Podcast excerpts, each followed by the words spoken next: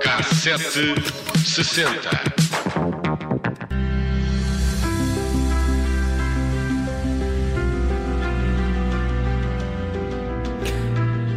Hoje vamos a 5 de julho de 1977, quando Sá Carneiro, Freitas do Amaral e Gonçalo Rebelo Ribeiro Teles assinavam um acordo para a constituição da Aliança Democrática.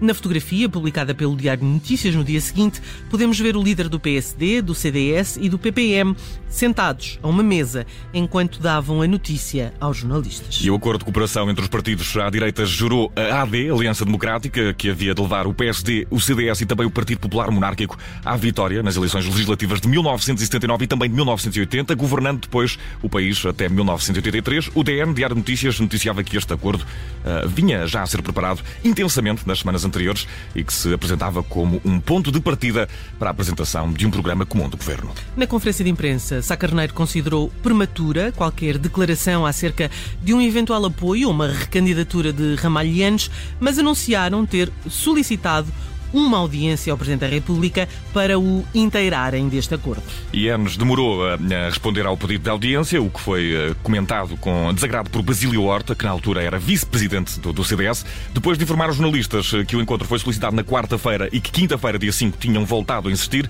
sem que até aquela tarde tivesse sido fixada uma data ou uma hora para o encontro. O acordo desse 5 de julho de 1979 daria lugar a um programa de governo no qual a AD traçava um quadro negro do país. Já lá vamos a isso, mas para já ouçamos um pouco do hino escrito por Natália Correia e José Calvário, que foi muito difícil de encontrar, mas aqui está um excerto dessa música. Isto é que é trabalho de arquivo. Asas abertas na esperança, domínio ao algarve unido Portugal nesta aliança, povo vai ser erguido, vozes da ressurreição, vão de cidade em cidade, os campos correndo vão, espalhando a liberdade. Voltemos então ao programa eleitoral dessas eleições legislativas intercalares, no qual escreviam os partidos de direita as promessas do 25 de Abril não foram cumpridas. A vida está cada vez mais cara, os salários não sobem, tanto como os preços, não se consegue arranjar casa com rendas acessíveis, as escolas funcionam mal, as empresas vivem em permanentes dificuldades. E, entretanto, os impostos não param de crescer. Este é um excerto da mensagem aos portugueses com que a AD se apresentava em 1979 Queixas semelhantes às que se ouvem hoje, em 2023. No capítulo dedicado à economia, por exemplo, pode ler-se o mote defender o poder de compra, combater a inflação. Podia ter sido uh, escrito hoje, não é? 44 anos depois. Podia ser um post do Facebook. Exato. Sim, mas uh, à época o adversário político era o PS e a Aliança Democrática agitava o papão uh, do comunismo ao dizer que votar PS era também votar PCP, porque o PS sozinho não conseguiria governar e teria de aceitar o apoio dos comunistas no Parlamento. Escrevia a Aliança Democrática no programa eleitoral que nem socialistas nem comunistas tinham nada de novo para oferecer, nem para, tomar, nem para tornar, aliás, os impostos mais equitativos e moderados, nem para resolver o problema da habitação ou melhorar a saúde e o ensino. PC e PS representavam, garantiam também a continuação do tempo de desilusões e desespero que marcaram os últimos anos, os últimos anos antes de, de, desta mensagem escrita. Num tempo de antena, Freitas do Amaral, líder do CDS, explicava o porquê da Aliança Democrática. Durante a campanha eleitoral de 1976, por toda a parte onde andei, e em especial nos sítios mais populares, os mercados, nas ruas, nas feiras, havia uma pergunta que sempre me faziam. Porquê é que o CDS e o PSD não se entendem? Sim, porquê é que não se entendem? E de então para cá, a mesma pergunta foi sempre sendo feita. Desta vez, felizmente, podemos dar-lhe uma resposta positiva. O PSD, o CDS e o PPM entenderam-se e formaram a Aliança Democrática.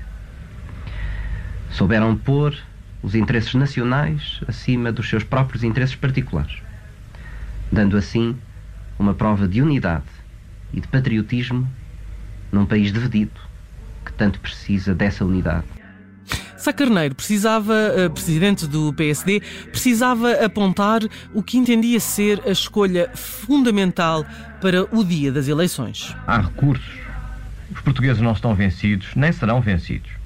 Têm em si a capacidade da alma, os recursos humanos, os recursos económicos para sair da atual situação e passar a viver com dignidade, vivendo melhor, trabalhando mais, por certo, com o trabalho mais organizado.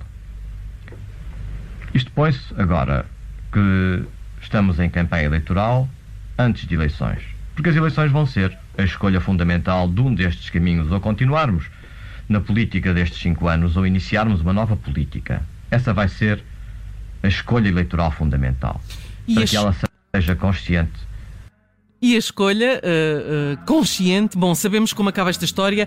A 2 de dezembro de 1979, a direita chega ao poder, apenas cinco anos depois do 25 de abril. A AD ganhava as eleições legislativas intercalares e Sá Carneiro, uh, líder do PSD, o grande impulsionador da coligação, tornava-se primeiro-ministro. A AD conseguia 45,3% dos votos e 128 deputados dos 250 que na altura preenchiam o Parlamento, obtendo assim a primeira maioria absoluta. Em 80 novas eleições legislativas, estas as ditas regulares, e a AD atinge os 47,6% e 134 deputados. E Judita, eu bem sei a trabalhar que deu encontrar o hino da Aliança Democrática que, que vamos ouvindo uh, de fundo, mas em 1979, sabes o que é que não era nada difícil de encontrar? Uh, um soviético em Cabul? Uh, Também podia ser, mas a invasão aconteceu só em dezembro. Eu ia guardar na Soviética para, para depois, já lá vamos. O que não era nada difícil de encontrar, Judito, era Rod Stewart no topo da Billboard. Teve lá quatro semanas.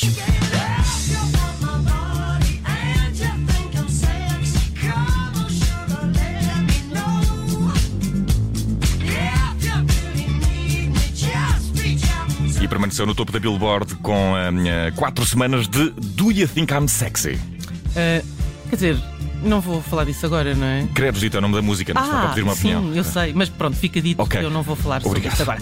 E também sei que 1979 chegou com caridade, logo em janeiro, mas comigo é a verdade acima de Ouch, tudo. ouch, é caso para dizer isto mesmo. Mas janeiro de 79 foi um mês particularmente caridoso, é isso que, que estás a alegar? Posso alegar, posso. Uh, foi quando aconteceu o concerto Music for uh, UNICEF, UNICEF, em plena Assembleia Geral das Nações Unidas. Pois é, e para, para angariar dinheiro, esse concerto eh, foi famoso, ficou célebre e, segundo consta, a ideia foi, em parte, dos Bee Gees, que também acabaram por atuar no evento. O cartaz uh, foi de luxo, aliás, esteve lá uh, o nosso amigo Rod Stewart, Donna Summer, os ABBA e Vicente, ainda em janeiro. Mas já a pensar em setembro, não faltou isto no alinhamento.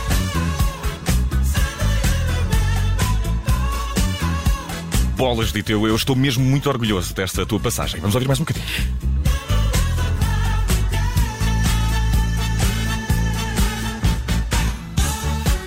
Como a verdade, acima de tudo, quem escreveu esta passagem especificamente foste tu, Vicente. Ah, bolas! Precisamos dia revelar que temos um seguinte- guião, Judito. Não sabia, não estava preparado para a verdade.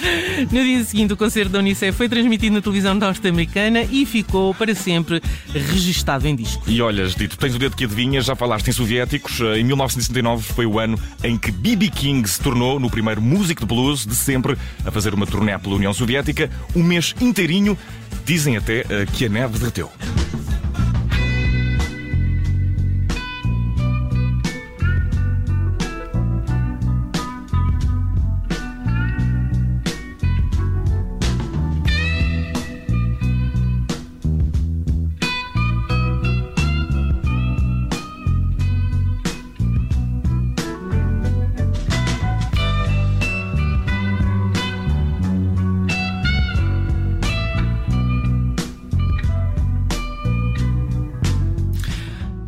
Não foi só B.B. King. Em 1979, Elton John deu uma- um total de oito concertos em terras que, eh, na altura, eram de Brezhnev. Foi o primeiro artista pop a solo do Ocidente a fazer uma tour eh, no país dos sovietes. Nikita, não o Khrushchev, mas sim a música de Elton John, é perfeita para acelerar este K7 60 que, Judito, eh, está de regresso. Amanhã. Nikita,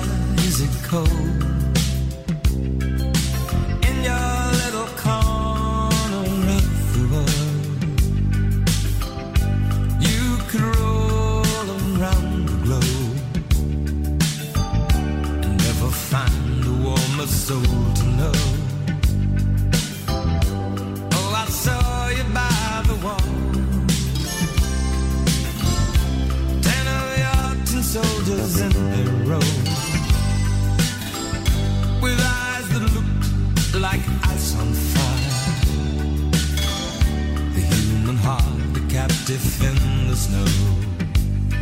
Oh, On that Kita, you will never know anything about my home. I never know how good it feels to hold.